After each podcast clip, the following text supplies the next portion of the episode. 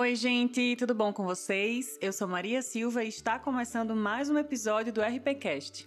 No episódio anterior eu falei sobre comunicação estratégica e Manu Gavassi, o que nós, enquanto relações públicas, podemos aprender com as estratégias que ela vem desenvolvendo dentro e fora da casa, do Big Brother Brasil.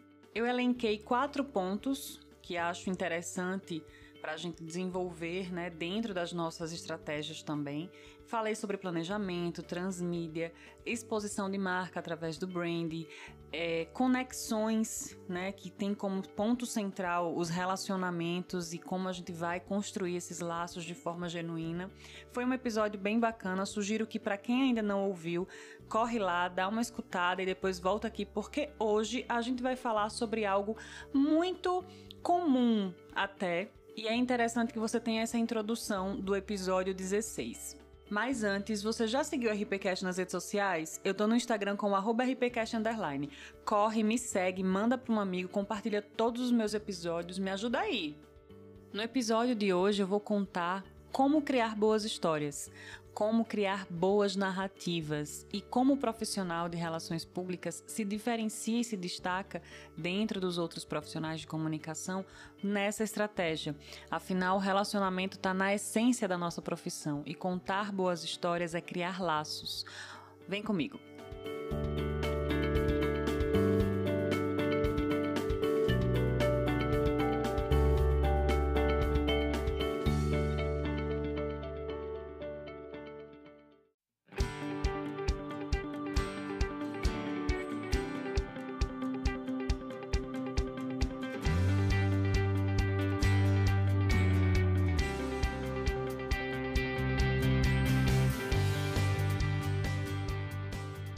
Bom, no início desse episódio eu pedi para que quem não escutou o episódio 16, vai lá, dá uma escutada para depois vir aqui e concluir esse episódio. Por quê? Porque nele eu falo sobre transmídia e aqui eu vou falar sobre contar histórias, sobre como criar boas narrativas.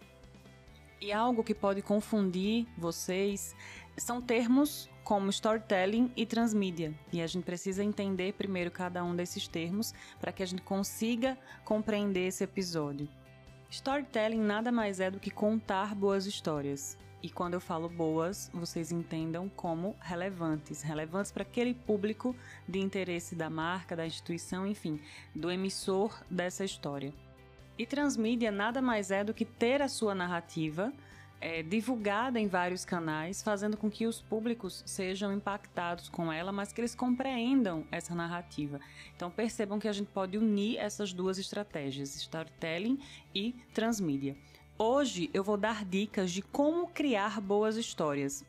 E se a gente parar para pensar sobre contar histórias, isso é um artifício que o ser humano faz desde os primórdios da história né? A gente conta histórias, a gente vive de contar histórias, mas como fazer isso no mundo corporativo? Como levar isso para a comunicação?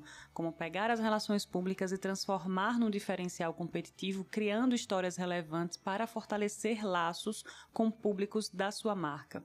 Todas essas perguntas vão ser respondidas nesse episódio e qualquer dúvida que vocês tenham, eu vou abrir uma caixa de perguntas lá no Instagram. E o primeiro ponto que a gente precisa entender dentro desse episódio é o porquê de contar histórias, o porquê de usar o storytelling dentro das estratégias de relações públicas. Bom, um neuroeconomista descobriu que quando a gente ouve histórias bem contadas, narrativas muito bem feitas, com início, meio e fim, com uma coerência, o nosso cérebro libera duas substâncias, o cortisol e a ocitocina. E essas substâncias são responsáveis por nossas habilidades de criar laços não só criar laços, mas sentir empatia, dar sentido às coisas. Então, daí a gente tira a grande importância dessa estratégia para o relações públicas. Se relacionamento com os públicos de interesse da marca é a nossa principal função, nós precisamos ir atrás daquilo que faz com que os relacionamentos sejam genuínos entre marca e público nós precisamos ir atrás dessas ferramentas para incluir dentro das nossas estratégias de relações públicas.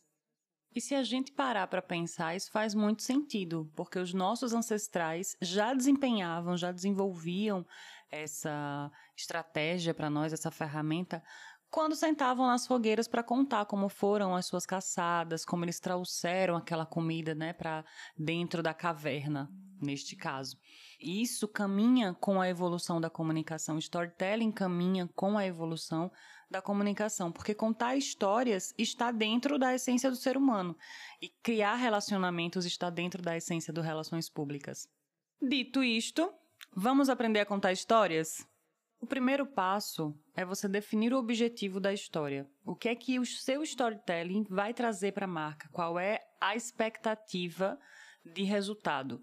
Né? Ah, eu quero otimizar a venda de um produto X eu quero lançar um, um produto Y, eu quero estabelecer um relacionamento mais íntimo com um determinado público. Então você precisa primeiro ter clareza do objetivo para então começar a construir a história. Então veja que dentro do planejamento, o primeiro passo é entender o que você quer como resultado, para então você começar a desenvolver a história. E aí, quando a gente fala de resultado, não é só o resultado tangível, tá, galera? É o intangível também, é a percepção de marca, é como a marca vai ser percebida pelo público que vai receber essa mensagem. Então, o objetivo ele precisa estar dentro desses dois âmbitos, o tangível e o intangível, para a gente conseguir mensurar o resultado final. Esclarecido o objetivo do, do storytelling, a gente passa a criar a história. O segundo ponto é exatamente criar a história. E existem uns passos que a gente precisa respeitar para ter uma coerência mínima. Né? Esse ponto precisa de muita atenção, porque não é só criar uma história, é criar uma história relevante para aquele público, é criar uma história coerente.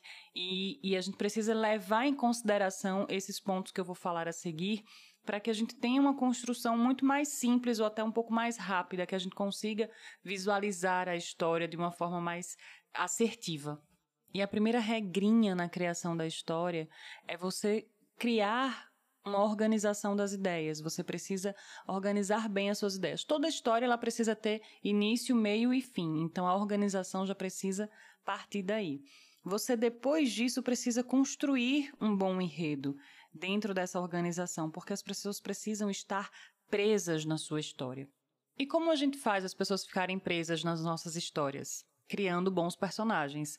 É, os personagens eles precisam ser pensados e desenvolvidos, não só, não só criados. A gente precisa tentar desenvolver os personagens dentro da narrativa, porque isso deixa as pessoas ansiosas pelo fim, pelo desenvolvimento de cada personagem, como vai ser tratado aquela, aquela historinha de cada um e torna a história mais imersiva, né? As pessoas entram de cabeça quando gostam de um personagem específico ou do combo de personagens de uma determinada história. No episódio anterior eu falei um pouquinho sobre como a gente se engana achando que contar histórias é fácil. Eu falei para vocês que a gente precisa organizar as ideias, que a gente precisa criar personagens, criar um enredo que seja empolgante, que as pessoas consigam ficar presas naquela história.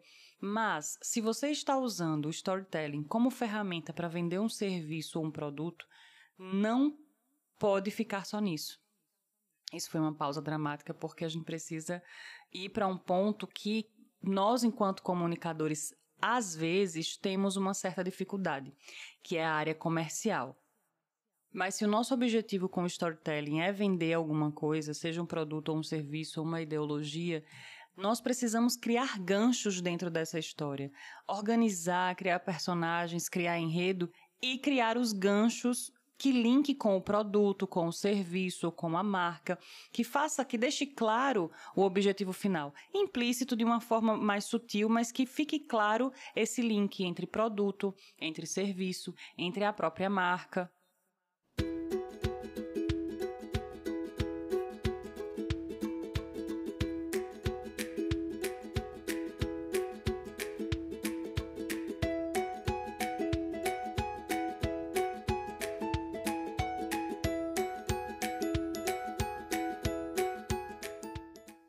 A gente aqui já falou sobre esclarecer os objetivos passou para o ponto da criação de histórias, e aí eu funilei para vocês quais são a, os pontos de atenção que a gente precisa ter dentro da criação e desenvolvimento do storytelling. E agora, com a história toda criada, toda formatada, a gente passa para o terceiro ponto, que é a escolha dos canais. Quando a gente inicia o planejamento do storytelling, a gente já identificou dentro do objetivo o público, possivelmente. Já está dentro da nossa cabeça qual é o público que a gente pretende atingir. Dentro desse objetivo e dentro desse público que a gente precisa trabalhar, nós precisamos escolher o melhor canal para que tudo isso seja atingido.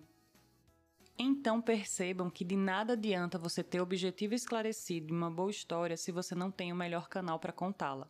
Se você não escolhe o canal assertivo para aquele público. Porque se você está fazendo um, uma história, mobilizando toda uma energia para criar um relacionamento com um determinado público, mas você erra no canal, toda a estratégia vai precisar ser refeita, porque o objetivo não vai ser alcançado. E aí, Nesse ponto é que talvez entre a transmídia, caso achemos que isso seja é, importante dentro da estratégia, porque a gente pode escolher apenas um canal, aquele que faz mais sentido para o público que a gente quer atingir. Ou pode escolher vários canais multiplataformas e desenvolver a narrativa de diferentes formas dentro desses canais, objetivando é, a, a mes o mesmo resultado que a gente teve lá no início, mas trabalhando de formas diferentes. Só que, independente de transmídia ou não, nesse ponto da escolha dos canais, a visão estratégica precisa estar muito afiada mais do que nunca, porque são os canais que vão propagar essa mensagem, eles que vão ser os responsáveis por levar a mensagem até o público que a gente quer.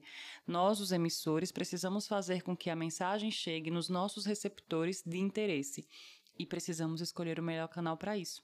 Então, não negligenciem este ponto e não divulguem apenas nos canais que a empresa tem. Por exemplo, quando eu falo isso para não ficar confuso. Ah, minha empresa tem, a marca que eu trabalho tem Instagram e Facebook, mas eu quero atingir um público que está quase que totalmente no Instagram. O que é que eu vou fazer? Vou usar as duas ferramentas? Então, o meu conselho é que a gente trabalhe o conteúdo de, de, de formas diferentes para as duas plataformas o público que está no Instagram não vai receber a mensagem da mesma forma que a gente colocar no, no Facebook. São públicos diferentes, são é, é, objetivos diferentes. Então, o que eu quero dizer com escolher o canal correto é entender qual é o seu objetivo e, dentro do objetivo, entender qual é o canal que vai te levar a ele.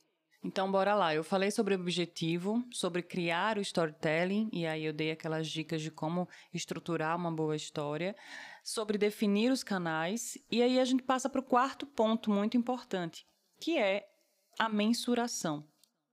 Então, bora lá. Falei sobre o objetivo, sobre o storytelling e como a gente cria, né? Como são os pontos de atenção para a criação do storytelling os canais, a definição dos canais de divulgação, e aí agora a gente passa para o quarto e último ponto, que é a mensuração. O Relações Públicas ele é um profissional estratégico da comunicação. Então, não se faz relações públicas sem resultado, sem mensurar, por quê? É através disso que a gente vai vender o nosso trabalho, a efetividade da nossa estratégia, como que foi o nosso trabalho. Então não adianta nada eu, eu definir os objetivos, eu contar uma boa história se eu não mensurei e mostrei que tudo isso surtiu o efeito que eu esperava lá no início do planejamento.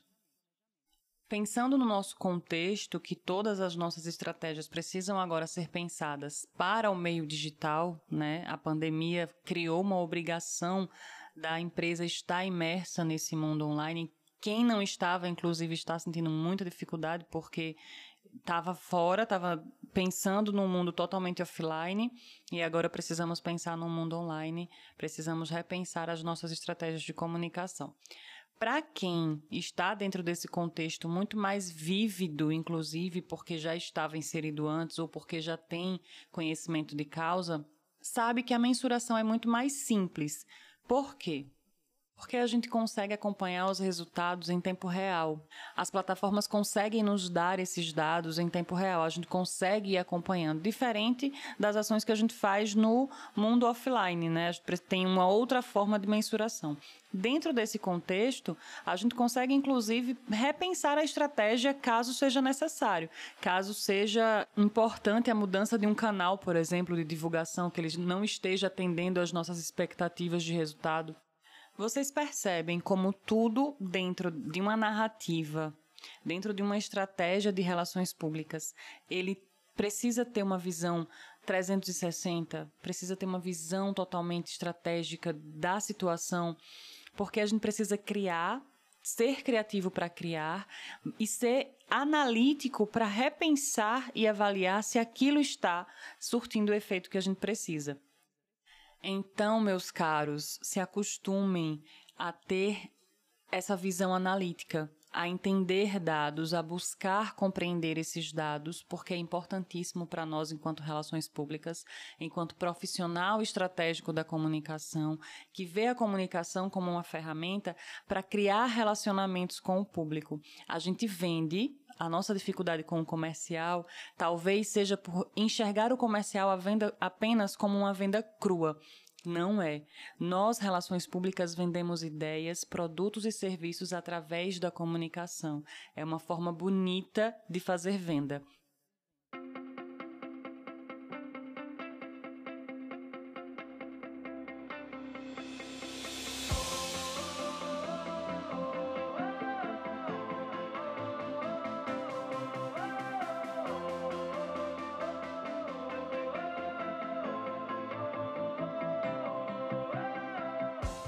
Então é isso, gente. Eu espero que vocês tenham gostado do episódio de hoje. Eu dei dicas simples até de como você pode construir uma boa narrativa, mas tudo é treino. Uma habilidade, ela precisa ser treinada. Então, vamos exercitar contar histórias, criar boas narrativas. E eu vou levar essa discussão lá para o Instagram. Quando eu divulgar esse episódio, eu vou abrir uma caixinha de perguntas, então vocês vão poder tirar dúvidas, a gente vai conseguir aprofundar esse assunto lá tá bom? Ah, e não esquece de compartilhar esse episódio com um amigo. Eu tenho certeza que você conhece algum relações públicas que precisa escutar.